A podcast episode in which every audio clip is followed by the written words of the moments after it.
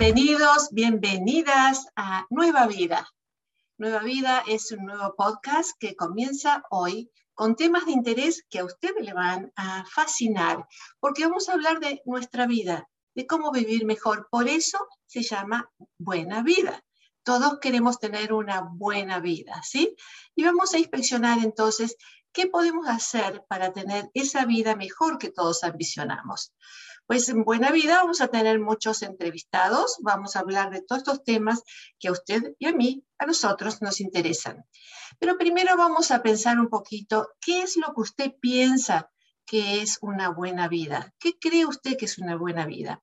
Si ustedes me quieren escribir, háganlo, pueden escribirnos, eh, escribirme aquí y lo voy a leer en el chat al final de esta presentación que tengo para ustedes. Así que escríbanme tranquilos, ¿sí?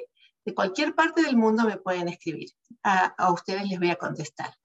Pues buena vida depende, ¿no? Hay gente que piensa que la buena vida es no hacer nada, ¿no? ¿Cuánta gente dice, oh, tal persona tiene la buena vida, ella no hace nada en la casa, se dedica solamente a, a mirarse las uñas, tiene la buena vida? ¿Esa es una buena vida? O él, él que tiene una buena vida porque no trabaja, no hace nada, vive del welfare. ¿Esa es una buena vida? Sí. Hmm, ¿No es cierto que no es lo que pensamos nosotros que puede ser una buena vida? ¿Qué es una buena vida? Bueno, una buena vida depende de la cultura, de donde uno vive, en qué país, dónde está, cuál es la historia de ese lugar donde uno vive, depende de la familia de uno, depende también de las eh, quizás dificultades económicas que hayan tenido cuando crecieron o no, o depende también de las historias primarias, ¿no? De, qué pasó en los primeros años de la vida, si hubo traumas en la vida, eh, cuántas cosas más pueden definir qué es una buena vida. Quizás para usted, para mí, para mi vecina, para mi comadre, para mi tío, quizás sean cosas diferentes de qué es una buena vida. Así que en realidad es un trabajo que cada uno tiene que definir por sí mismo. Pero quiero decirles que yo aprendí mucho de mi hermano acerca de qué es una buena vida. Algunos de ustedes ya saben que mi hermano falleció el 5 de mayo del año pasado y sin embargo eh, las lecciones que él dejó han sido increíbles para toda la familia. Porque poco antes de irse, él dijo, estoy bien, estoy bien, yo sé que me voy, pero estoy bien, porque hice una buena vida, porque hice lo que quería hacer. Y contaba mucho la, canción de Frank Sinatra, ustedes la conocen, ¿no? I did it my way, lo hice a mi manera, a mi manera. Y sí, hizo su vida a su manera y él siente, sintió que, que ya llegó a sus días finales habiendo concluido una buena vida con todas las dificultades que hubieron, con todas las cosas que tienen que ver con una vida, pero fue una buena vida, porque él la diseñó de esa forma, porque él hizo el programa que él quería hacer para su vida, para su familia, y lo cumplió, y se sintió bien consigo mismo. Qué, qué bonito, ¿no? Poder llegar a los días finales de la vida de uno y decir, tuve una buena vida.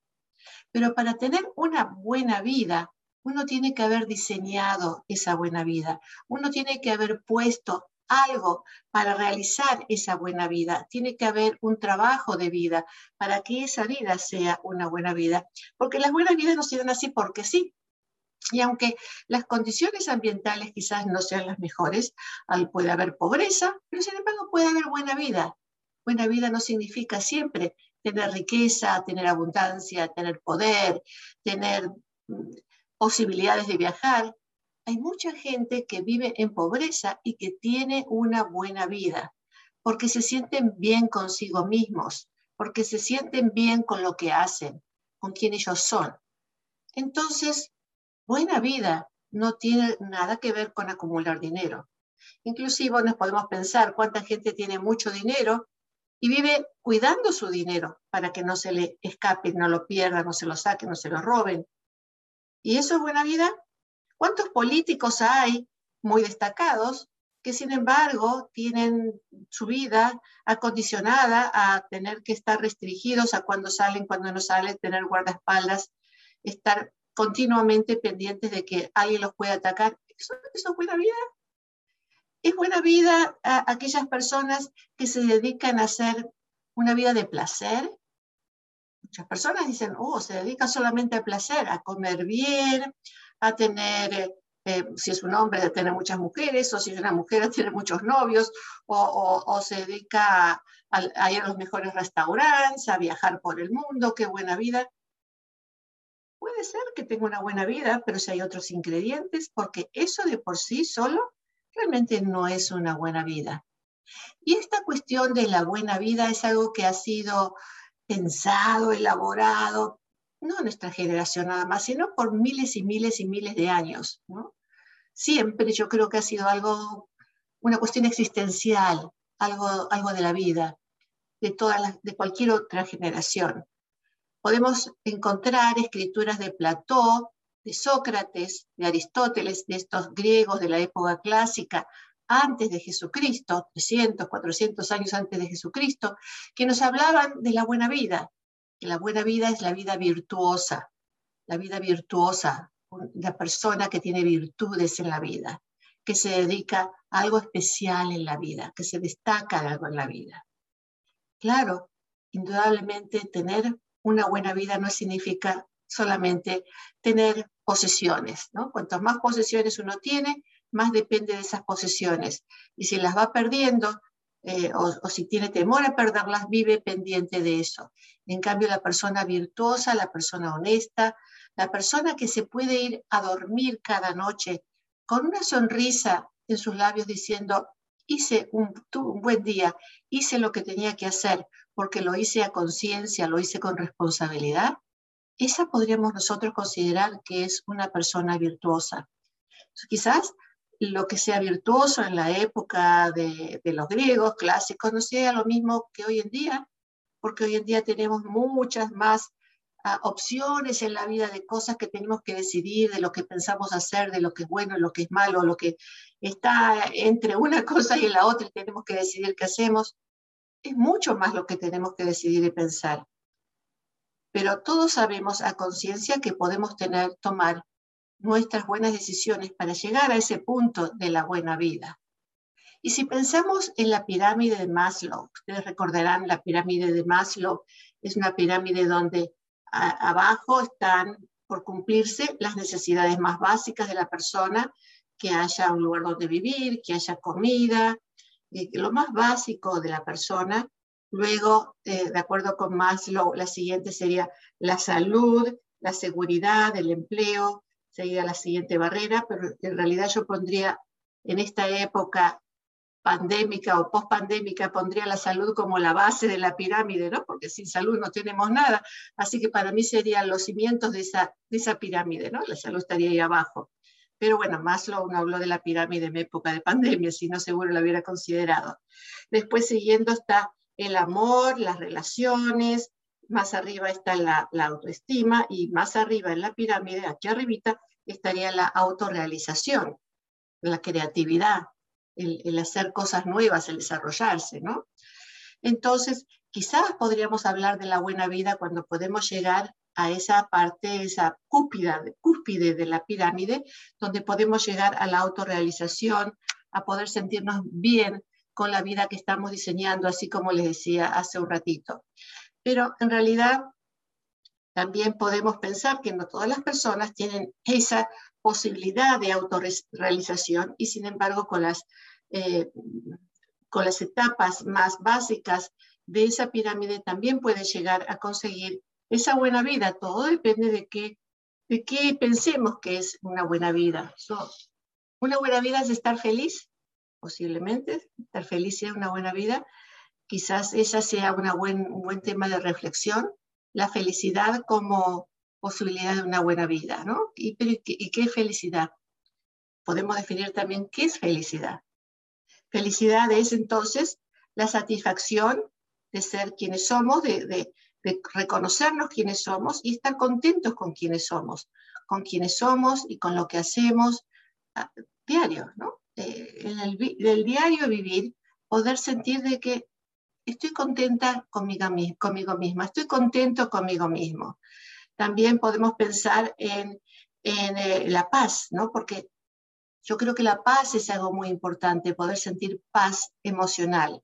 poder sentir que no tenemos rencores, que vivimos en paz y que si alguien nos hizo mal, quizás lo hizo sin intención y si lo hizo con intención, es un problema de la otra persona, ¿no? Si alguien nos quiere hacer mal, ese es el problema de la persona que nos quiere hacer mal. Claro que nos afecta, pero si podemos tomar distancia emocional y decir, esta persona tiene un problema serio para quererme hacer mal, tendrá que arreglar su problema, ahí ponemos una distancia emocional entre la otra persona y uno mismo para poder decir, bueno, este es su problema, yo me quedo en paz porque yo no he hecho algo para merecerme eso, o yo no he hecho algo para poder tener un cargo de conciencia, ¿no? Entonces, cuando vivimos con esa conciencia limpia, vivimos en paz. Por eso es tan importante el poder de las decisiones, de las decisiones apropiadas, las decisiones correctas, para poder tener esa vida, esa buena vida que queremos. La paz que necesitamos para que cada noche, cuando nos vamos a dormir, a buscar nuestro descanso merecido, sintamos esa paz con nosotros. La otra cuestión es la económica, porque por un lado podemos decir, claro, lo económico no es lo más importante, porque podemos ser felices, podemos tener una buena vida, aún sin tener cantidades de cosas, ¿no? Pero en realidad se necesita una base económica para estar bien, porque ninguno de nosotros dormimos bien esta noche si tenemos, no tenemos el dinero para pagar la renta o para pagar eh, las otras necesidades, como la comida o lo que sea que estemos pagando, ¿no? las cuentas en las que nos hemos comprometido. Entonces, todos necesitamos de alguna forma ese, ese, ese balance económico para tener las necesidades cubiertas y estar bien financieramente. El problema es cuando empezamos a querer más y más y más, ¿no? Tenemos algo y estamos contentos con lo que tenemos, tenemos un buen trabajo, por ejemplo, pero resulta que mi amiga o mi amigo quien sea tiene un trabajo parecido al mío, pero mucho mejor. Entonces yo ya no quiero este trabajo, quiero otro trabajo mejor como el de fulanito, ¿no?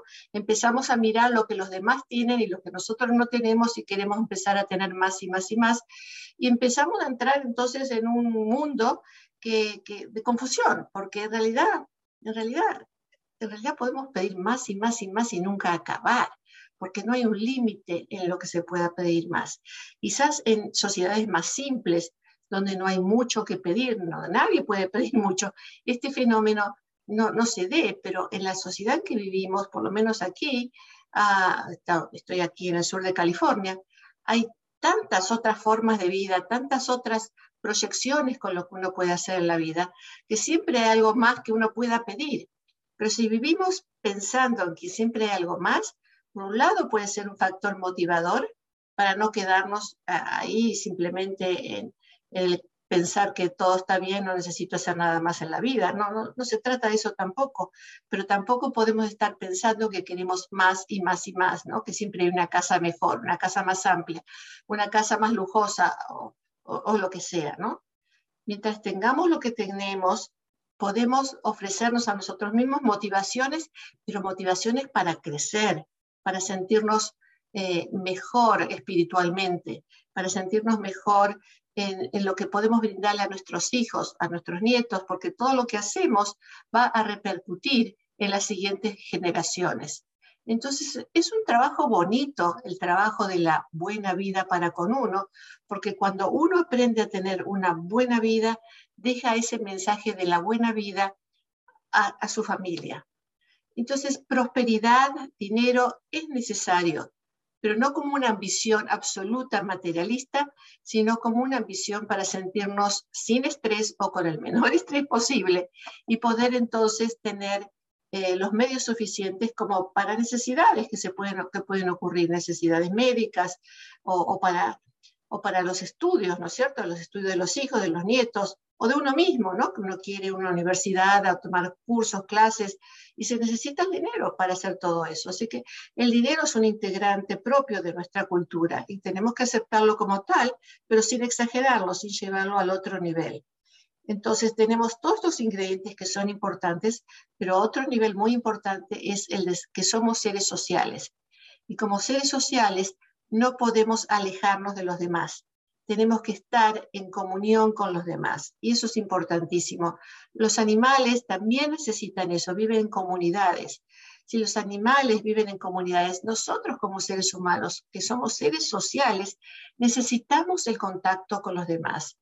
Y bueno, ya nos mostró, nos enseñó la pandemia de que las restricciones sociales afectan el desarrollo psicoemocional de los niños, pero también el de los adultos. Y necesitamos entonces estar en contacto con otros adultos porque nos alimentamos mutuamente. El estar aislado es una forma de paralizar el crecimiento personal. Así que no nos olvidemos para tener una buena vida de los amigos, de la familia, de las personas queridas. Y a veces no son ni siquiera amigos o familia, a veces es gente que conocemos, pueden ser profesores, doctores, gente que, con la que nos relacionamos que son tan importantes para nuestro crecimiento personal. La otra condición muy importante es el respeto hacia uno mismo, porque creo que eso es muy importante, el respetarse y el pedir el respeto de los demás y también el respetar, por supuesto, a los demás. Pienso que el respeto nos da esa integridad que todos necesitamos. Y para merecernos respeto tenemos que hacer las cosas bien, ¿cierto? Tenemos que tener eh, el cuidado con los demás, tenemos que eh, atender también a los demás, tenemos que estar eh, conscientes de cuáles son nuestras necesidades y las de los demás. Por eso el respeto personal, el respeto hacia los demás nos da esa integridad y quizás también un reconocimiento social que todos necesitamos, porque en algún momento todos necesitamos que nos digan, qué bien que estuviste con eso, ¿no? Qué bien, que, gracias por ayudarme. La otra es el compromiso comunitario, porque nuestra vida no es solamente la nuestra, la de nuestra familia, y ahí se acabó, sino también tiene que ver con el compromiso comunitario.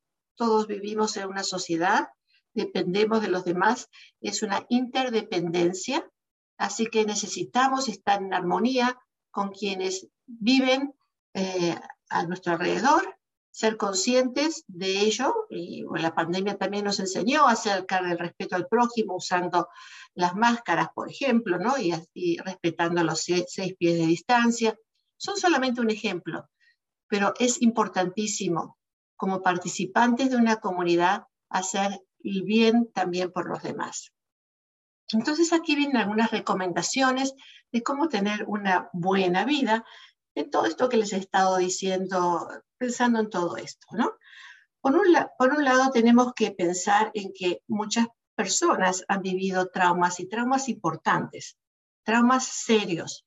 Muchísima gente ha vivido un trauma. Pero uno no puede vivir eh, aferrado al trauma que uno vivió. Y yo no les pido que se olviden de lo que les pasó. Hoy justamente hablaba con, con una persona que me decía, yo no quiero volver a hablar del tema porque cada vez que hablo del tema me siento mal, entonces prefiero hacer ya como que no existe y olvidarme. Pero eso no es posible, ¿no? No es posible olvidarse de lo que uno vivió. Lo, lo que uno tiene que llegar a poder hacer es ponerlo a un lado o ponerlo atrás y recordarlo para ver varias cosas por un lado, para saber cómo protegernos para que no se vuelva a repetir, porque si hacemos como que nos olvidamos, nos exponemos a que nos pueda, nos pueda volver a pasar. Por otro lado, aprender de nuestras fortalezas y de nuestras debilidades. De nuestras debilidades quizá porque no reaccionamos bien frente a lo que nos pasó o porque nos hemos sentido con culpa y una culpa inapropiada por lo que nos pasó. No sé, todo depende de lo que cada uno haya vivido, ¿no? y por otro lado las fortalezas de cómo hemos podido sobrevivir a semejante situación. Entonces tenemos que aprender del pasado, no ignorar el pasado. Aprender el pasado, pero tener en cuenta que el pasado es pasado y no es presente. Claro que cuando uno vive un trauma es muy difícil hacer esa separación, pero es un trabajo que se puede hacer, se puede hacer en terapia, si uno no lo puede hacer solo, hay recursos para hacer eso. Así que si hay un trauma, déjalo en el pasado. Lo malo vivido hay que en el pasado como un recuerdo, no como algo presente. Y si a veces vuelve a surgir porque situaciones que nos hacen recordar acerca de ese trauma, pues en cuanto aparecen nuevamente esas memorias fuertes, vívidas, trágicas, poder decir, ok, esto es algo que me pasó, pero es pasado, pasado, recordándonos que es un pasado. La otra cosa es no tomarse todo en forma personal, porque si alguien nos critica, si alguien nos habla mal, si alguien nos dice algo, no lo podemos tomar como algo personal. Eh, la persona que nos critica son los ojos de esa persona que nos están criticando. No es, puede ser que tenga algo que ver con nosotros, tenemos que examinarlo, decir, bueno, ¿tiene esto que ver lo que me están diciendo con quién yo soy? Y si tiene que ver, podemos hacer arreglos, ¿no? Tenemos que reconocer, aceptar, decir, bueno, es algo que tengo que cambiar en mi vida. Pero si es algo que simplemente viene por envidia, por celos, porque la otra persona es neurótica o lo que fuera, ¿no? Es problema de esa persona. Esa persona lo va a tener que arreglar. Entonces, chac, chac, chac, hacer el corte para poder tomar esa distancia emocional de esa persona. Tenemos que evitar esa toxicidad de las personas que nos traen negatividad para poder estar más tranquilos, ¿no? Alejarnos entonces de esas personas tóxicas siempre y cuando realmente veamos que, las intenciones no son las más genuinas. También tener un balance en la vida, un balance, ustedes saben, ¿no? Comer bien, ah, comer bien significa comer variado, esas dietas trágicas de bajar de peso o aumentar de peso realmente no sirven. Lo que más sirve es eh, una alimentación, una dieta variada, de acuerdo que a lo que su doctor le diga, ¿no? porque hay gente que necesita una dieta especial, por supuesto, ¿no? Ejercicios en forma moderada, no excesiva, ah, eh, también el trabajo en forma moderada, todo depende de qué tipo de trabajo sea. A mí me encanta trabajar, para mí es eh, un disfrute muy personal, eh, pero todo depende de qué tipo de trabajo usted tenga, ¿no? Hay gente que disfruta de su trabajo, que le encanta, y otra gente eh, que, no, que es un trabajo casi forzado, pero lo tiene que hacer porque es una forma de vida. Entonces, todo depende, ¿no? Todo depende de cómo esté balanceado ese trabajo. Por eso es que no hay fórmulas para todos iguales. Cada uno puede hacer su propia fórmula de acuerdo a la persona que sea, ¿no? Perdonar es algo importante, perdonar es muy necesario, perdonar a los demás, perdonar a nosotros mismos, todos podemos cometer errores, errar, er, errar, es humano, ¿cierto? Así lo hemos dicho mil veces, pero la cuestión es que si erramos, no cometer el mismo error nuevamente, sino aprender de nuestros errores y perdonar a los demás. Perdonar a los demás no significa te perdono y cuenta nueva. Perdonar a los demás significa te perdono, haz tu trabajo personal, haz lo que tengas que hacer. No necesito mm, ser más tu amiga o tu esposa o tu esposo pero te perdono, ¿no? Haz tu vida. Perdonar es sacarse un alivio grande de encima. Perdonar a quienes nos hicieron mal, pero darles la oportunidad para que puedan corregir lo que tengan que corregir en su vida. Eh, es muy importante también tener una misión en la vida. Decir, bueno, esa pregunta existencial que todos nos hacemos, ¿para qué vivo? ¿Para qué vivo? Pues vivo para, para tener, eh, bueno, para tener una vida familiar, para tener ah, una profesión, para tener un, buen trabajo, para darle un ejemplo a mis hijos, para, no sé, ¿para qué vive usted? ¿Cuál es, cuál es eh, eh, el objetivo de su vida? Yo creo que todos tenemos uno y encontrarlo a veces no es fácil, pero tampoco es tan difícil, ¿no? Yo me he dado cuenta que al respecto Fíjense en que muchos encontramos nuestra visión en la vida cuando somos niños. Y si ustedes se ponen a pensar, cuando le preguntaban a usted, le decían, ¿y qué quieres ser cuando seas grande? Y usted decía, lo que fuera. Algo va a tener que ver con la realización de la persona que usted es hoy en día. Fíjese que cuando a mí me decían qué quiero ser cuando sea grande, yo decía que quiero tener un orfanato. No, no tengo un orfanato. no tengo un orfanato. No sé de dónde saqué la idea del orfanato. Y también me imaginaba escribiendo y poniendo números y escribiendo cosas. También me imaginaba haciendo eso cuando sea grande. No tengo un orfanato, pero en casa de la familia tenemos esta ayuda de salud mental para la población, para la comunidad latina principalmente, pero también no latina. Y es una forma eh, en realidad que tiene mucho que ver con un orfanato, porque cuando yo pensaba en un orfanato, pensaba en niños que están desamparados, que hay que cuidarlos, que hay que darles amor, que hay que darles cariño, que hay que darles comprensión, que hay que escucharlos, que hay que hablar con ellos. Estaba hablando de salud mental. Así que háganse ustedes la pregunta, ¿qué querían ser cuando eran niños? Y fíjense en dónde están ahora y si eso tiene que ver con la misión en la vida que, que ustedes se han planteado. O a lo mejor tengan que revisarla, ¿no? Es posible, es posible. El compromiso comunitario y social también es muy importante, como les hablaba antes. Hoy justamente hablé con una paciente.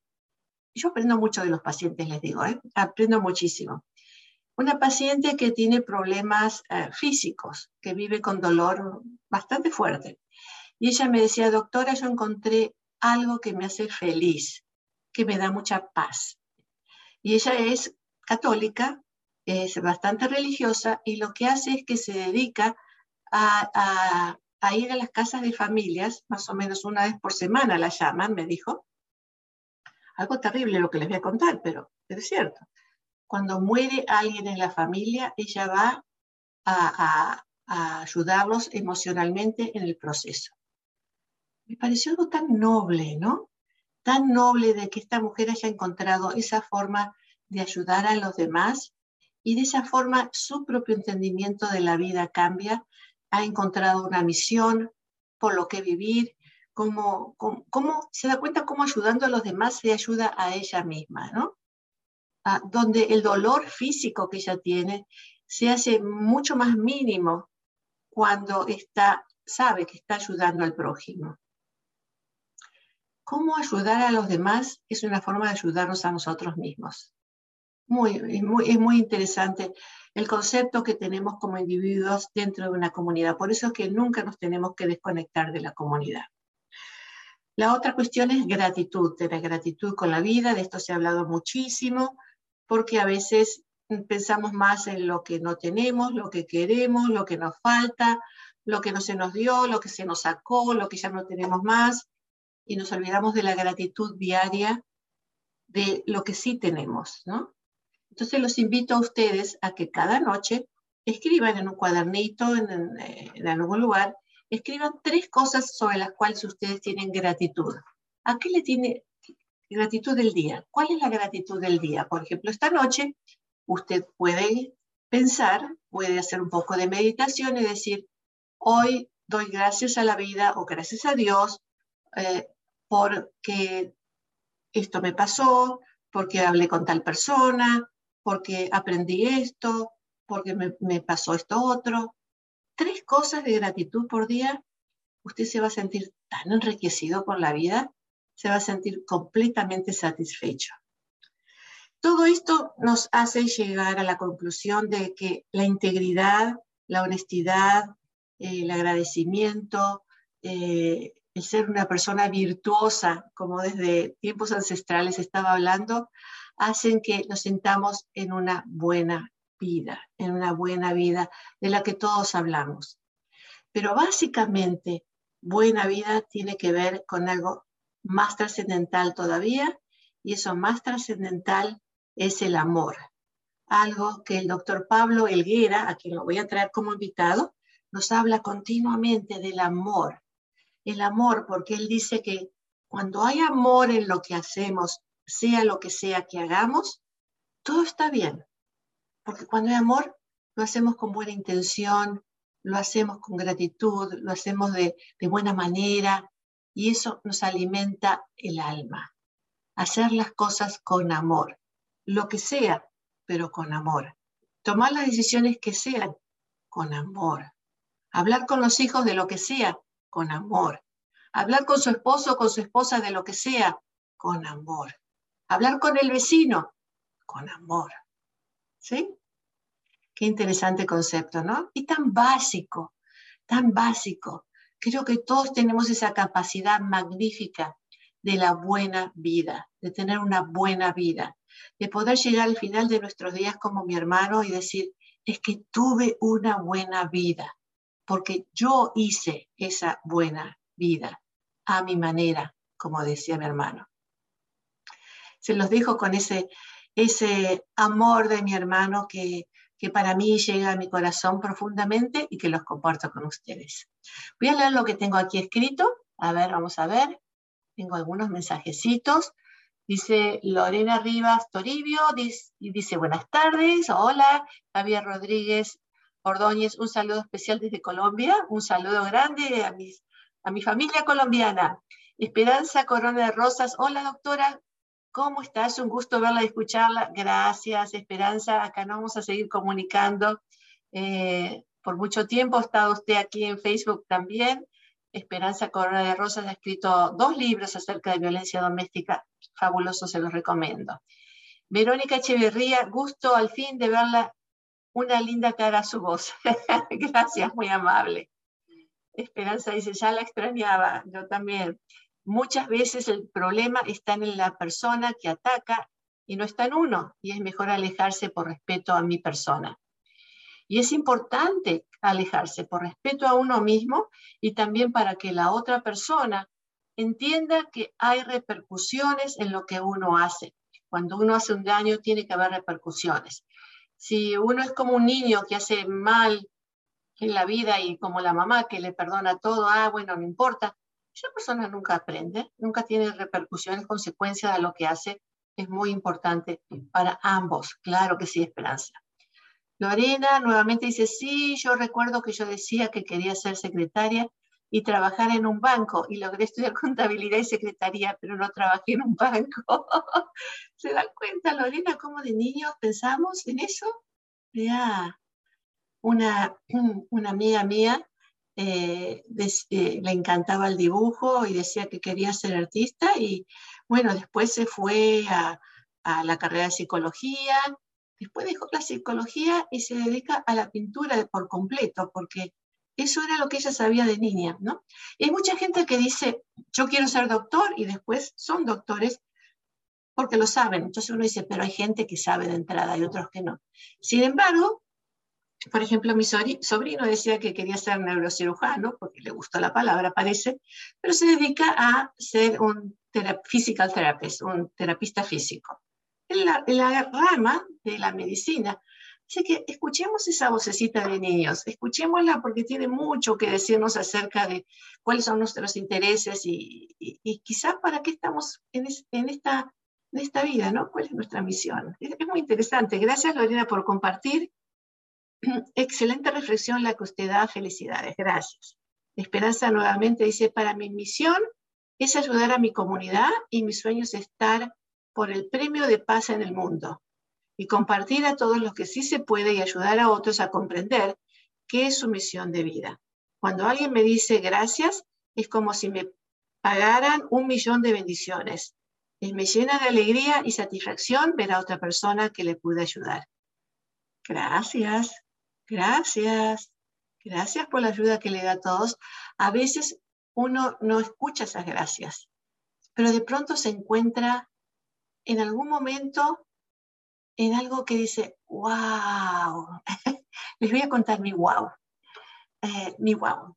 Mi primer libro que escribí, que es, eh, no, eh, este es mi segundo libro. Latina es poder, Latina Power, Latina es poder. Estaba yo en New York. Fui a encontrarme con la editora, la que era la editora de mi, de mi libro, que no la conocía en persona. La conocía porque hablábamos, pero nunca la conocí, nunca la vi en persona. Entonces me tenía que encontrar con ella, creo que era mediodía, y dijimos, bueno, ¿cómo nos reconocemos, no? Porque no, no teníamos ni WhatsApp ni ninguna de esas cosas. Entonces dijimos, vamos a estar con el libro en la mano las dos, cuando nos veamos vamos a reconocernos. Entonces yo venía del ascensor con mi libro en el elevador, con mi libro en la mano en New York. Y una mujer me dice, desconocida, me dice, ¿usted leyó ese libro? Yo lo acabo de leer y me cambió mi vida. ¿Qué les parece? ¿Qué les parece? Ella no sabía quién yo era. Fue un momento de esos espectaculares donde uno no espera un agradecimiento. Yo estaba recién lanzando el libro, era una novedad, y esta persona vino a mi vida a decirme que le había cambiado la, vida con mi libro. Así que Esperanza, uno nunca sabe a quién puede cambiarle la vida. O no, no hace falta cambiar la vida, simplemente tocar la vida de alguna forma. Por eso es que hay que seguir con ese trabajo adelante. Nuevamente, Esperanza ha escrito dos libros que tienen que ver con violencia doméstica, se los recomiendo y estoy segura que Esperanza ha tocado muchas vidas. Lorena dice nuevamente, siempre ser agradecidos, claro, me encantan sus programas, gusto de verla siempre. Y Esperanza vuelve a decir aquí, en la vida hay tres venenos. Es el odio que se vence con la valentía, la estupidez que se vence con sabiduría. El odio se vence con la compasión, es fácil de comprender.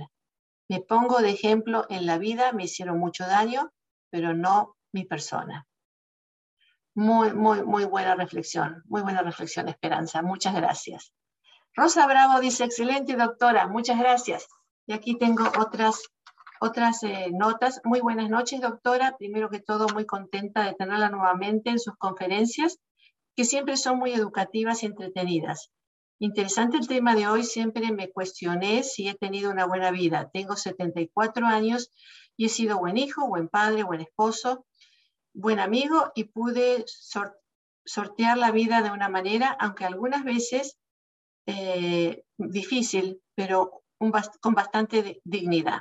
Solo que tengo un proyecto por el cual he luchado por 45 años y aún no he podido realizarlo y temo llegar al fin de mis días sin poder completarlo o realizarlo.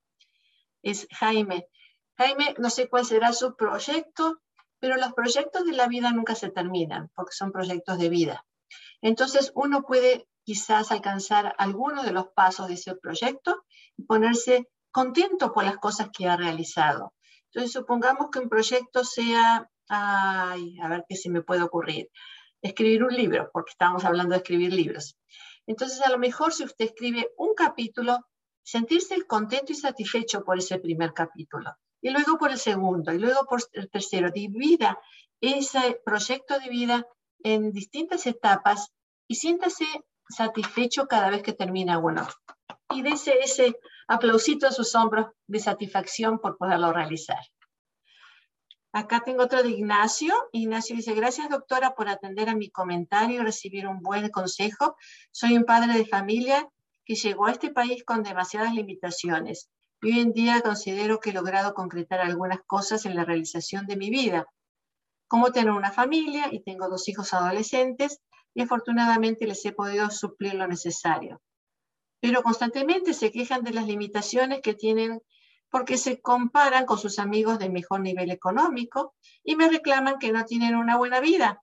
Y es muy difícil hablar con ellos. ¿Qué me aconseja? mi consejo es que es un muy buen tema para enseñarles a los hijos a valorar lo que tienen y a no pretender querer tener más de, lo que no se puede tener. No se puede tener, pero en este momento no se puede tener. Son adolescentes, si ellos quieren más, pueden ir y trabajar y comprarse esos tenis o ese nuevo teléfono o esa nueva bicicleta o lo que estén buscando ellos tener. Las cosas no son, en la vida no son como yo quiero, ¡pum! y me cae del cielo. Las cosas en la vida son yo quiero, ¿qué puedo hacer para conseguirlo? Ese es el mensaje. Con los adolescentes va muy bien preguntarles a ellos en vez de, en vez de darle la respuesta. Pregúnteles a ellos, hijo, pues ¿Tú quieres esto? ¿Cómo piensas tú que lo puedes conseguir? Además, realmente, mi querido Ignacio, usted va a ver que los hijos van a disfrutar mucho más de lo que ellos consiguen por su sacrificio que por el sacrificio que usted pueda darles a ellos. Así que atentes con esos adolescentes, no hay por qué caer en la trampa de darles todo lo que piden. Bueno, creo que ya tengo todo aquí. Les doy las gracias.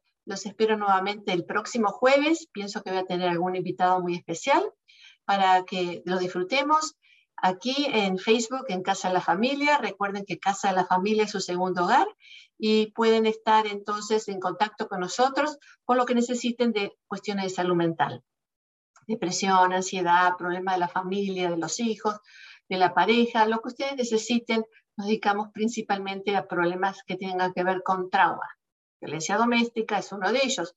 Ustedes saben que tenemos muchos programas y ustedes saben también que tenemos entrenamiento para aquellas personas que quieran trabajar con víctimas de violencia doméstica. Son entrenamientos de 40 horas que son eh, absolutamente necesarios si uno quiere trabajar con esta población. También lo pueden tomar si simplemente tienen el interés de saber, de aprender y de ayudar. Están aquí en Casa de la Familia, en inglés, en español, online, on demand, lo que significa que lo pueden tomar aquí nomás a través de la computadora y en el tiempo que ustedes quieran. Pueden tomar dos horas hoy, dos mañana, al tiempo que ustedes quieran. Así que aquí los espero en mucho más. A ver, Lorena escribió gracias. Nos vemos el próximo jueves a la misma hora por el mismo canal Facebook. Sí, Lorena, aquí el próximo jueves en el mismo canal y a la misma hora. Hasta pronto.